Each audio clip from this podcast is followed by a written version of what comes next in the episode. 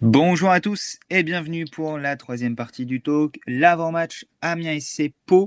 Euh, cette semaine, nous serons que deux pas de spécialiste du, du Pau FC avec nous, un confrère de, la presse régionale euh, sera en interview sur le site euh, ce samedi midi, mais pour le, le talk, on ne sera que deux avec Adrien, qui est un petit peu mon, mon Aurélien Chedjou, forme un peu la, la charnière du, 11 Je suis un peu le Nicolas Sopoku et il est mon Aurélien Chedjou à, à nous deux. On est infranchissable également. Bonjour Adrien.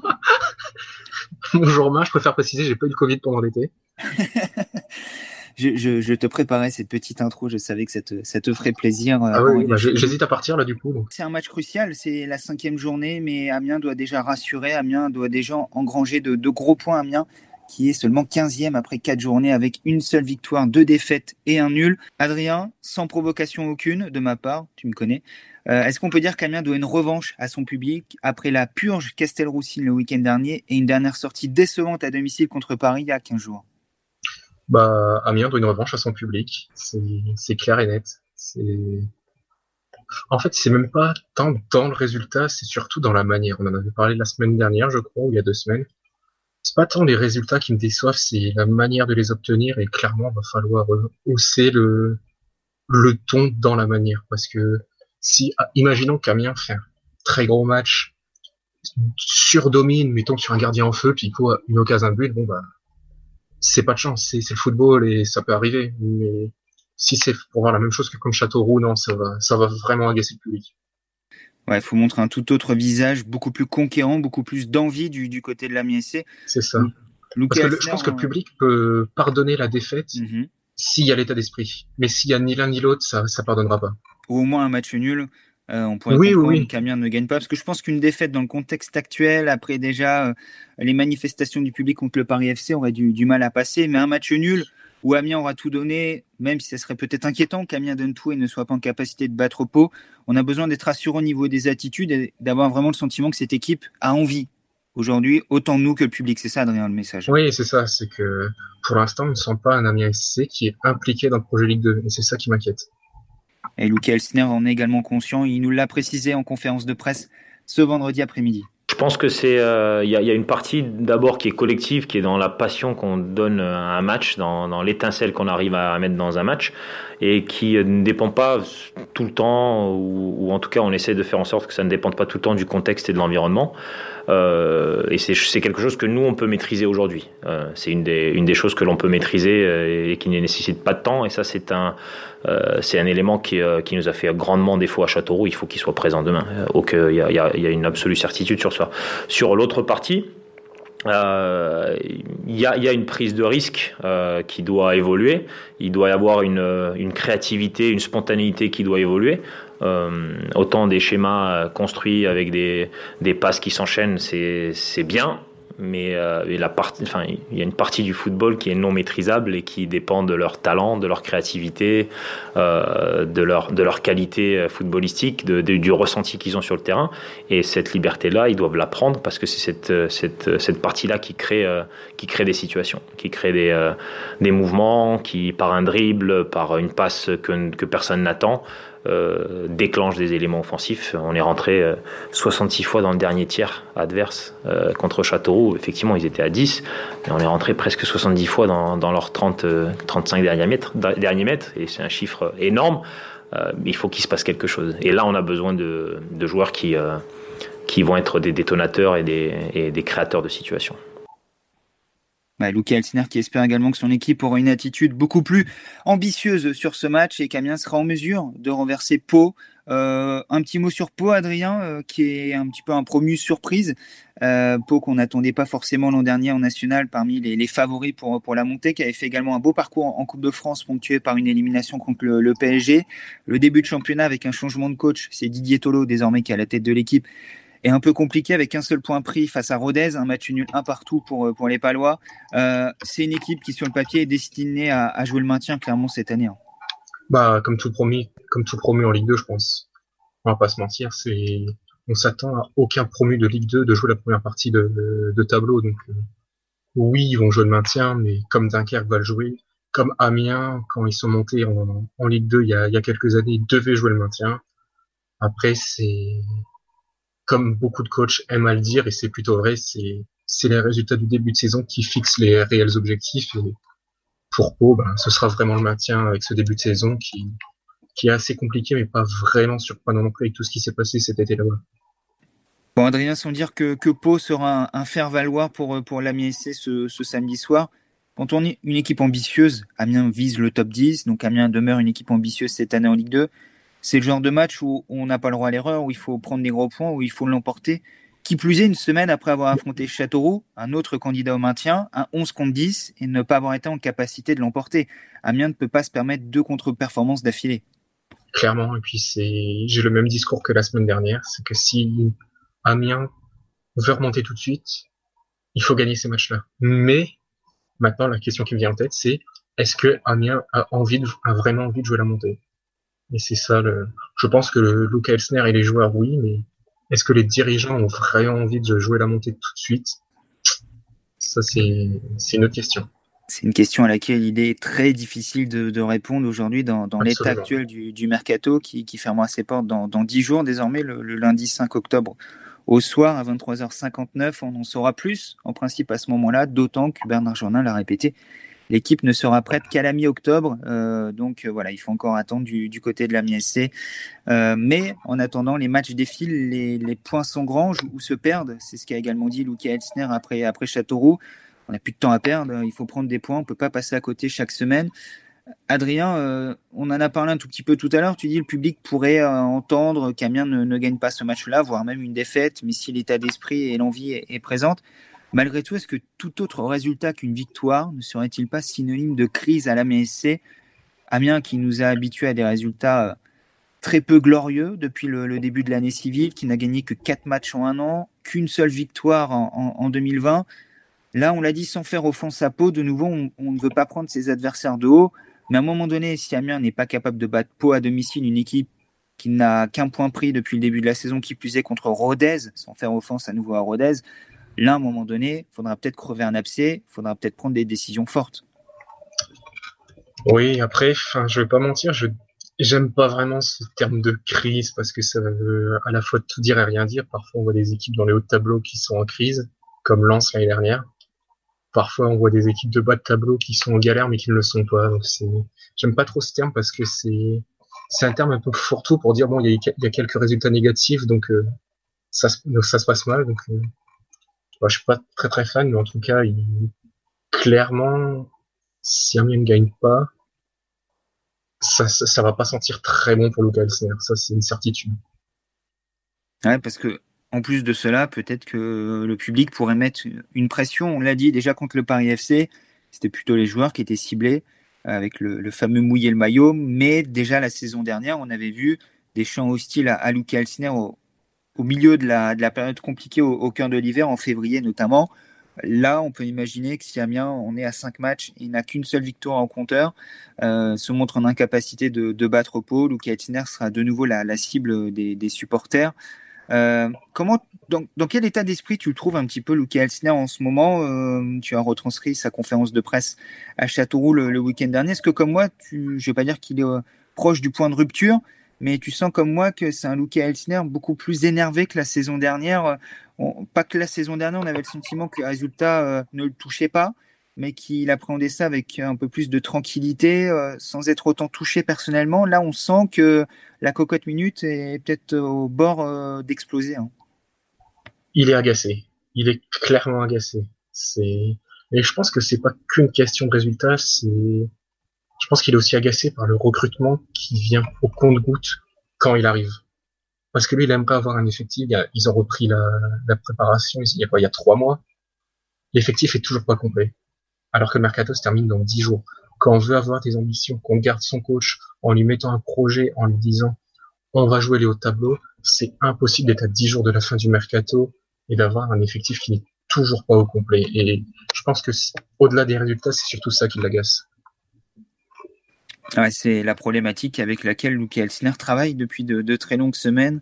Mais c'est la problématique de tous les entraîneurs de la MSC au final, parce que c'est ce qui a causé entre guillemets aussi la perte de Pellissier. c'est que tout se passe en toute fin de mercato et c'est impossible d'avoir un effectif complet à la reprise ou très peu de temps après la reprise. C'est compliqué euh, d'avancer, de, disputer et d'espérer remporter des matchs dans, le contexte actuel du côté de la MSC avec, on l'a dit, un effectif mouvant, des joueurs euh, potentiellement en instance de départ, euh, des arrivées qui ne sont pas encore intégrées, qui sont en phase de, reprise sur le, plan physique. Bref, c'est pas simple pour Luki Altiner. Il y aura à nouveau des choix à faire contre Pau demain soir. On l'a vu à Châteauroux, Luki Altiner avait décidé de jouer sans véritable ailier de, métier, puisque c'était Jason Papo à gauche, un milieu offensif capable de jouer sur l'aile. C'est même son, positionnement préféré. Nous l'avait confié Adrien durant la préparation. Un mhm. rôle comme ça sur le côté gauche, peut-être plus dans un 4-3-3 que dans un 4-4-2. Et Aaron Gomis, qui a déjà joué à ce poste-là la saison dernière à, Dunkerque, était, était milieu droit, lui qu'on avait vu relayeur euh, plutôt depuis le début de saison et de la préparation avec Amiens, par moment latéral droit, notamment en fin de match contre le Paris FC. Euh, est-ce qu'il faut renouveler ce, 11 de départ contre, contre Pau demain soir ou est-ce qu'il faut encore une fois, pour la cinquième fois de la saison, procéder à des changements et donc ne pas travailler dans la continuité?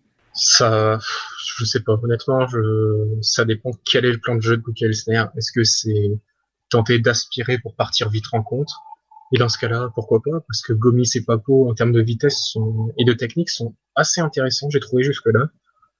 Ou est-ce que c'est tenter de poser le jeu, de devoir créer? Et dans ce cas-là, s'il faut créer, je suis pas sûr que ces deux-là sur les ailes soient la meilleure solution. Papo à gauche, peut-être, parce qu'il a une technique qui peut lui permettre d'éliminer en un contre un, mais c'est pas suffisant.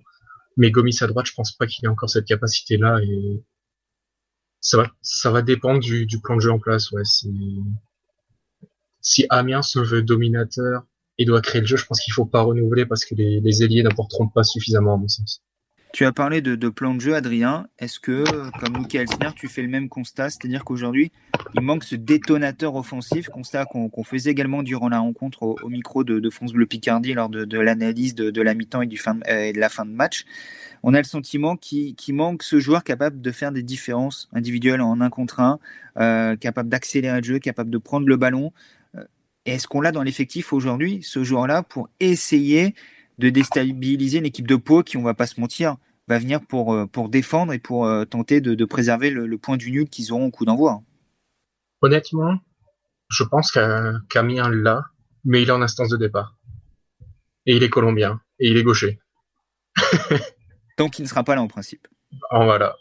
donc, euh, techniquement, à l'heure où on parle, il est toujours à Amiens, mais il, ne devra pas jouer. Donc, pour être opéra parmi les joueurs opérationnels, non, il n'y a, a, pas ça et c'est criant en fait. On voit que qu'il manque ce, ce petit joueur qui qui sort un peu du contexte de tactique, qui va qui va oser prendre ses propres responsabilités.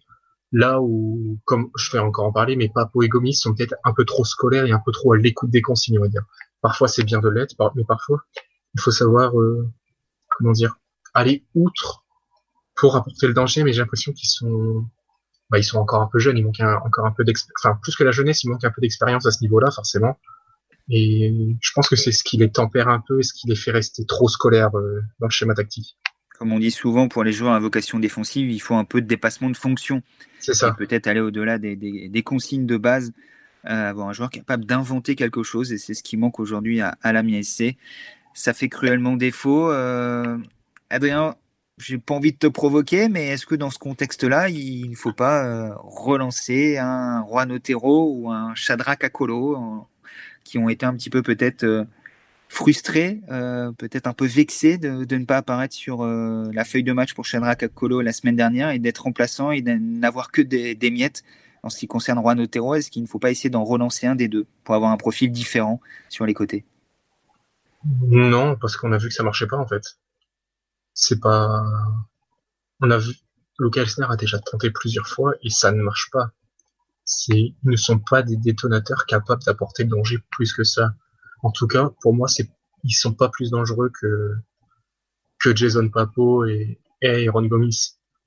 Et moi, je vais continuer ma propagande. J'aimerais beaucoup voir Jacqueline titulaire parce que je pense qu'il peut avoir ce côté détonateur un peu tête brûlée qui fait du déspacement de fonction, qui est pas si mauvais que ça dans le but, parce que on a vu des choses en préparation qui étaient quand même très très intéressantes. Donc euh, pourquoi pas en fait? ou pourquoi pas changer de système et passer en 4-4-2 aussi?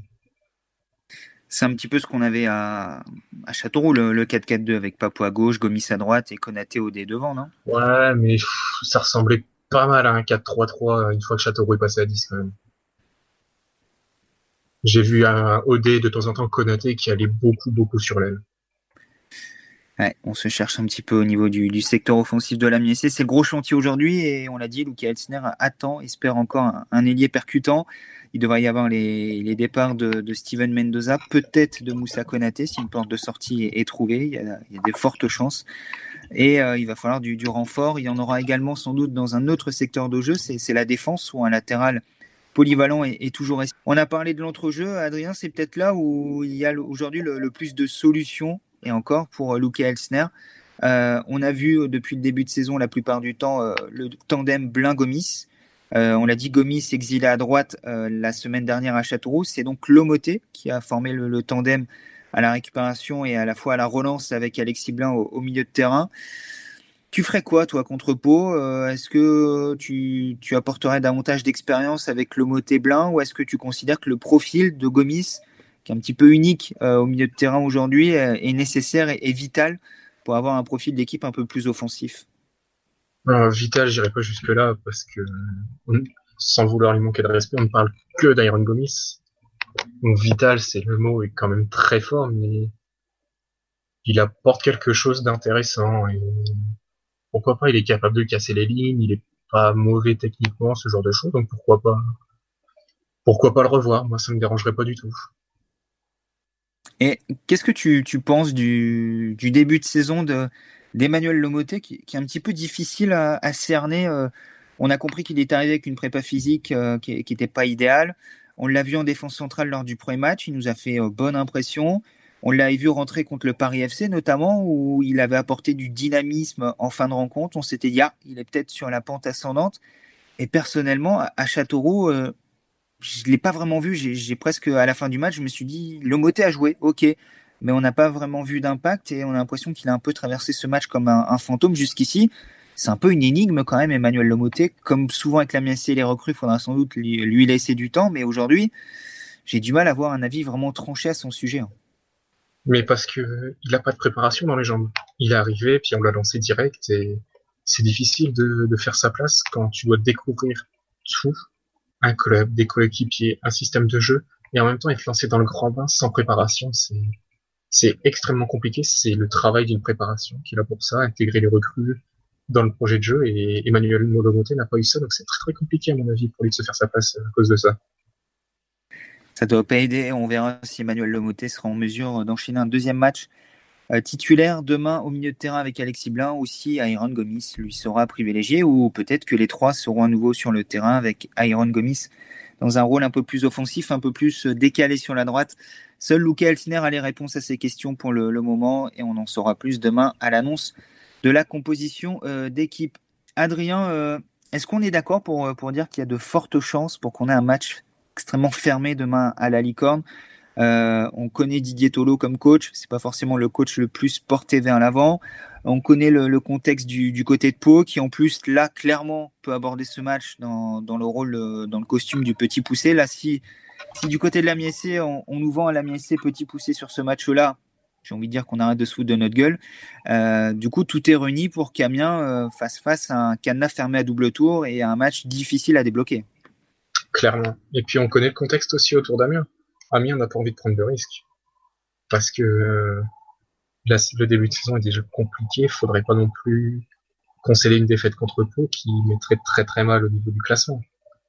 Et plus que du classement aussi, au niveau du, du mental, ça mettrait un sacré coup. Donc, les deux équipes vont tout faire pour ne pas perdre, à mon sens.